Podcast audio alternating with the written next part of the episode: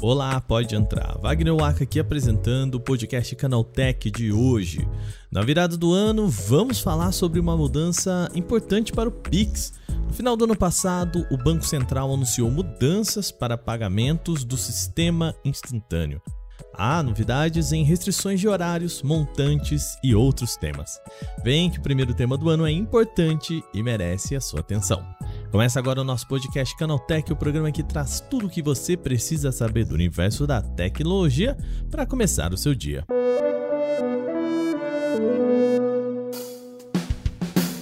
Olá, seja bem-vindo e bem-vinda ao podcast Canaltech, o programa diário que atualiza você das discussões mais relevantes do mundo da tecnologia. De terça a sábado, a partir das 7 horas da manhã, a gente tem os acontecimentos tecnológicos aprofundados aí no seu ouvido. E de domingos e feriados tem também o nosso podcast entretenimento, o nosso Vale Play. Aliás, se você não ouviu o Porta 101 nesta segunda-feira, Bom, feliz ano novo para você. A gente deseja nesse ano tudo de ótimo e que você continue aí nos ouvindo nessa companhia que vocês fizeram todo esse ano. Mais uma vez, a gente precisa agradecer todo mundo que escuta esse programa. Lembrando também que já está rolando a votação do Prêmio Canaltech. Pois é, momento em que você pode votar na marca e produto de tecnologia de destaque de 2022. E esse ano tem novidade em premiação. Lá no Prêmio Canaltech você pode levar uma Smart TV Samsung de 50 polegadas. Olha que coisa chique, Neo QLED 4K Smart Gaming. O modelo é 50QN90B. Isso você pode levar junto a um PlayStation 5, videogame e TV para a mesma pessoa. Coisa boa, pena que eu não posso concorrer a essa premiação, eu não posso concorrer a esse prêmio super legal.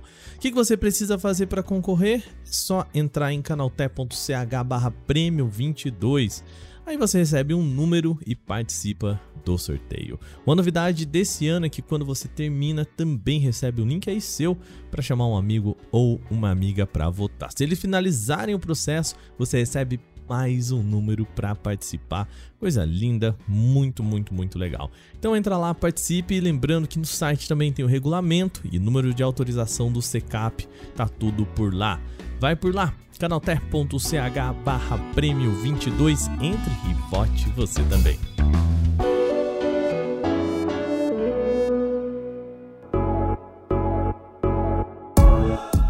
Dos temas mais importantes desta virada de ano é o Pix. Em dezembro, o Banco Central anunciou mudanças na regra de transações e que podem afetar muita gente. A ideia, segundo o órgão, é oferecer mais segurança e flexibilidade para o sistema. Em dezembro desse ano, foi registrado um novo recorde de transações com o Pix em apenas um dia. Foi em 20 de dezembro que o Banco Central contabilizou 104 milhões e 100 mil transações em apenas 24 horas. Olha aí.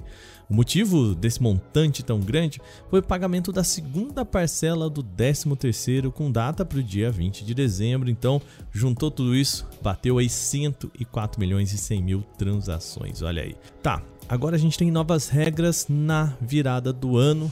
Vamos saber quais são.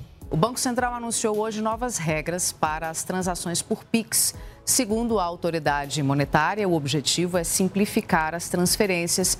Entre as mudanças estão o aumento dos limites do PIX saque e PIX troco, que passaram de 500 para 3 mil reais durante o dia e de 100 para mil reais à noite. Outra alteração é que o valor máximo de transferência via PIX não é mais por transação, mas pelo limite diário de movimentação do correntista. Como você ouviu aí, a principal mudança para o público geral, ou seja, a pessoa física, é que há ainda um limite para transações, mas que ele não é mais ligado a um valor único e sim a um período de tempo. A mudança é assim, deixa eu tentar deixar um pouquinho mais claro. Vamos supor que o limite anterior fosse de 200 reais por saque. Uma pessoa ainda poderia fazer várias transações de até 199 reais no mesmo dia. Só que agora, se o limite também for de 200 reais, ele fica estabelecido a um período de 24 horas, ou seja, então não é possível fazer uma série de pequenas transações que sobrepõem o limite. Lembrando, na versão antiga, se eu fizesse dois de 199 reais, eu batia quase 400 reais, né? Quase que o dobro do limite estabelecido. Agora não dá mais para fazer isso. Essa mudança pode ajudar a evitar golpes e transações em momentos de sequestro. Um dos medos com o Pix era que, sendo abaixo do limite, como eu falei no exemplo, uma pessoa poderia fazer várias transferências até conseguir superar esse limite, né? As novas regras retiram então essas transações para usuários finais que sejam empresas, tá? Então, isso não vale quando a gente está falando de empresas. Uma coisa que continua é que caso o cliente queira pedir uma redução desse limite, o banco deverá executar imediatamente. Caso o pedido seja para aumentar o limite, os bancos têm entre 24 e 48 horas para aprovar a decisão. Para reduzir o limite, então, imediatamente para aumentar tem que rolar uma análise aí entre 24 e 48 horas. Outro ponto da mudança está no horário chamado de período noturno. Nele, o correntista pode escolher ter mais restrições durante a noite, por exemplo, com limites de transferências ainda menores ou de quantidade, enfim, você pode ir lá conversar com o banco. O horário padrão para esse chamado de período noturno é das 8 da noite, ou seja, às 20 horas, até às 6 da manhã. Agora o usuário também pode escolher começar esse período um pouquinho mais tarde, às 10 horas da noite. Então, ou é 8 às 6 ou é das 10 às 6. Outra novidade diz respeito às modalidades PIX, saque e PIX troco. Nesses casos, a autoridade aumentou os limites para 3 mil reais no período diurno e mil reais no período noturno, sendo os limites atuais de 500 e 100 respectivamente. Ou seja, a gente passou de 500 para 3 mil e de 100 para mil. Segundo o Banco Central, a mudança foi estabelecida para adequar os limites usualmente disponibilizados nos caixas eletrônicos para saques tradicionais. No ano passado, houve bastante discussão sobre segurança relacionada ao Pix e o Banco Central tem se mobilizado para ajudar usuários a manter o uso seguro da ferramenta. O Banco Central também criou uma campanha com dicas para você aí não passar apertado com golpes envolvendo o Pix. Escuta um trechinho aí. Como regra geral, para todas as suas transações financeiras, não apenas para o Pix, fica de olho nessas dicas que eu vou te dar agora. 1. Um, antes de inserir seus dados, tenha certeza que você está na página certa, que você está na página oficial do seu banco. 2. Antes de fazer um Pix, confira os dados do destinatário tenha certeza que você está transferindo para a pessoa que deve realmente receber o dinheiro. 3. Nunca, nunca, jamais compartilhe os seus dados de usuário e senha com terceiros, especialmente por telefone ou por e-mail. 4. Proteja as suas informações de acesso. Não anote senhas em papéis, caderninhos, especialmente aqueles que você deixa largado em lugar onde as pessoas circulam. 5 Crie senhas complexas. Não use sua data de aniversário, outras datas comemorativas que são facilmente localizáveis na internet, e muito menos números sequenciais como 1, 2, 3, 4, 5, 6. 6. Não clique de jeito nenhum em links suspeitos recebidos por e-mail, mensagens de texto ou por mensagem direta nas redes sociais. E a última dica: se tiver dúvidas, liga para o gerente, entre em contato com seu banco e pede orientação sobre como proceder. Bom, se seguir essas dicas, você pode tirar muita vantagem usando o Pix. Muito bem, terminado o principal assunto de hoje, vamos para o nosso quadro O Aconteceu Também.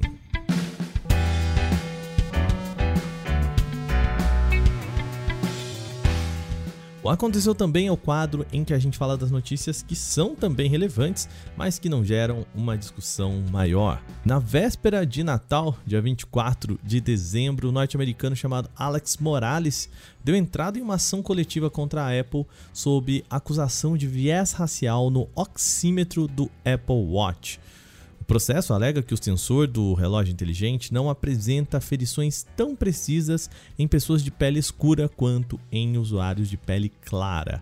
A ação representa todos aqueles de Nova York que compraram um relógio inteligente e acusa a empresa de brechas na garantia, fraude, enriquecimento injusto e violações à lei empresarial de Nova York. Usuários de oito estados norte-americanos também foram representados pelo processo. Ele apresenta pesquisas que comprovam viés racial em oxímetros antes e durante a pandemia, além de teorias que relacionam o uso desses medidores e o aumento no risco de hipoxemia, ou seja, a baixa concentração de oxigênio no sangue em pessoas negras. Ainda no processo, Morales comentou que a Apple pode alegar não ser culpada de maneira direta pela imprecisão do oxímetro, estando submetida às limitações da indústria. Esta também não é a primeira vez que os sensores do Apple Watch são alvo de dúvidas sobre a sua precisão. Em 2015, a empresa admitiu que o sensor de batimentos cardíacos do relógio poderia ser afetado pela presença de tatuagens no braço. O Twitter vai permitir ao usuário alternar entre diferentes tipos de visualizações apenas deslizando o dedo para o lado. O recurso vai exibir tweets recomendados, conteúdos de quem a pessoa segue, tendências, tópicos em altas e outras telas. Até então, era preciso tocar no ícone das estrelinhas ali no canto superior direito da tela inicial para fazer essa alternância. Embora não fosse tão difícil fazer isso, nem todos sabem dessa possibilidade. Também, para voltar ao padrão original de navegação, é necessário repetir esse procedimento. O anúncio foi feito pelo dono da rede social, o Elon Musk, em seu perfil oficial. Segundo ele, o suporte deve chegar até o fim de janeiro, dando um toque de TweetDeck ao site original. O layout de colunas não está presente, mas a visualização rápida deve fazer a função do gerenciador de tweets. O bilionário já havia prometido essa funcionalidade em dezembro, como um jeito de usar o gesto de deslize lateral que se popularizou nos stories do Instagram. A novidade também deve se somar à linha de tempo cronológica que mostra os tweets por ordem de publicação, no lugar de usar a recomendação de conteúdo.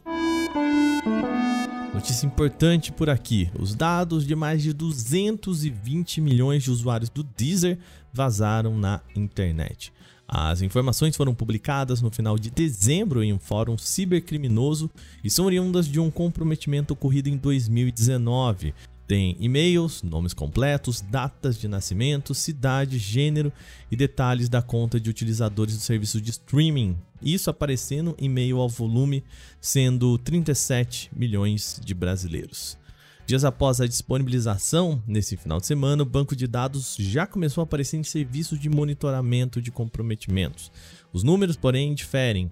O site Have I Been Pound fala em 229 milhões de usuários. A postagem original, feita sobre o vazamento em um fórum da superfície da web em 23 de dezembro, cita outro número. Dos 229 do Have I Been Pound, sobe para 257 milhões de pessoas. Um volume com mais de 262 GB de informação. Em comunicado oficial publicado na época, o Deezer afirmou que o volume corresponde a uma parte do seu total de usuários sem que dados sensíveis, como informações de pagamento ou senhas, tenham sido comprometidos. A empresa também ressaltou que os dados são antigos, datados de 2019 e que não trabalha mais com a parceria em questão desde 2020. Seus sistemas internos e bancos de dados permanecem seguros e não fazem parte do incidente. O Canaltech tentou entrar em contato com o Deezer sobre o novo vazamento, principalmente no que toca à presença de brasileiros no volume. A empresa não havia retornado até o fechamento desta nota. Pesquisadores da University of Nebraska Lincoln descobriram um organismo unicelular capaz de se alimentar de vírus. Trata-se de uma espécie de alteria, seres microscópios que habitam a água doce e que se alimentam de clorovírus, conhecidos por infectar algas verdes microscópicas. Para testar esta hipótese, a equipe coletou amostras de água de um lago, isolou diferentes micróbios e adicionou grandes quantidades do clorovírus.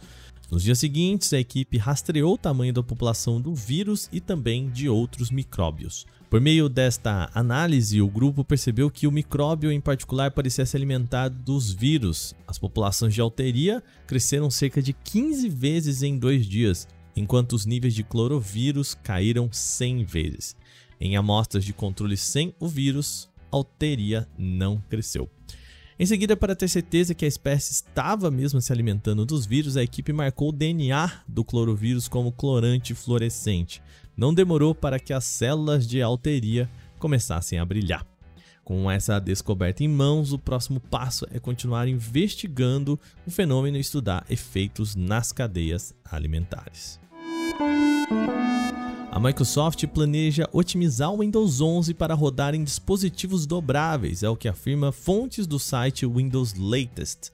A companhia pretende tornar o sistema capaz de detectar o tipo do aparelho em que está instalado e se moldar automaticamente para facilitar o uso. Essa versão não seria capada, tá? Tampouco menos poderosa e versátil do que o Windows 11. A diferença muito provavelmente estaria na interface, talvez com ícones mais proeminentes e espaçados e também atalhos para rotação de tela e outros ajustes finos para tornar o uso em dobráveis mais conveniente. Os reajustes do Windows 11 também seriam preparados para dobráveis de tela dupla, um padrão similar ao Surface Duo, por exemplo. Essa adaptação permitiria que o sistema utilizasse as duas telas de forma mais sincronizada, sem tratar os dois displays como duas telas diferentes, como acontece no desktop. Segundo o site Windows Latest, essa não seria uma versão diferente do Windows 11, mas seria o Windows 11 de fato. A única diferença está na versatilidade. Ele conseguiria identificar o dispositivo em que está instalado e se adaptar automaticamente para ele o que não é nada muito distante do que a Microsoft já tem feito com o Windows 10 no modo tablet. Ainda de acordo com o site, a novidade do Windows 11 deve chegar em maio ou junho deste ano.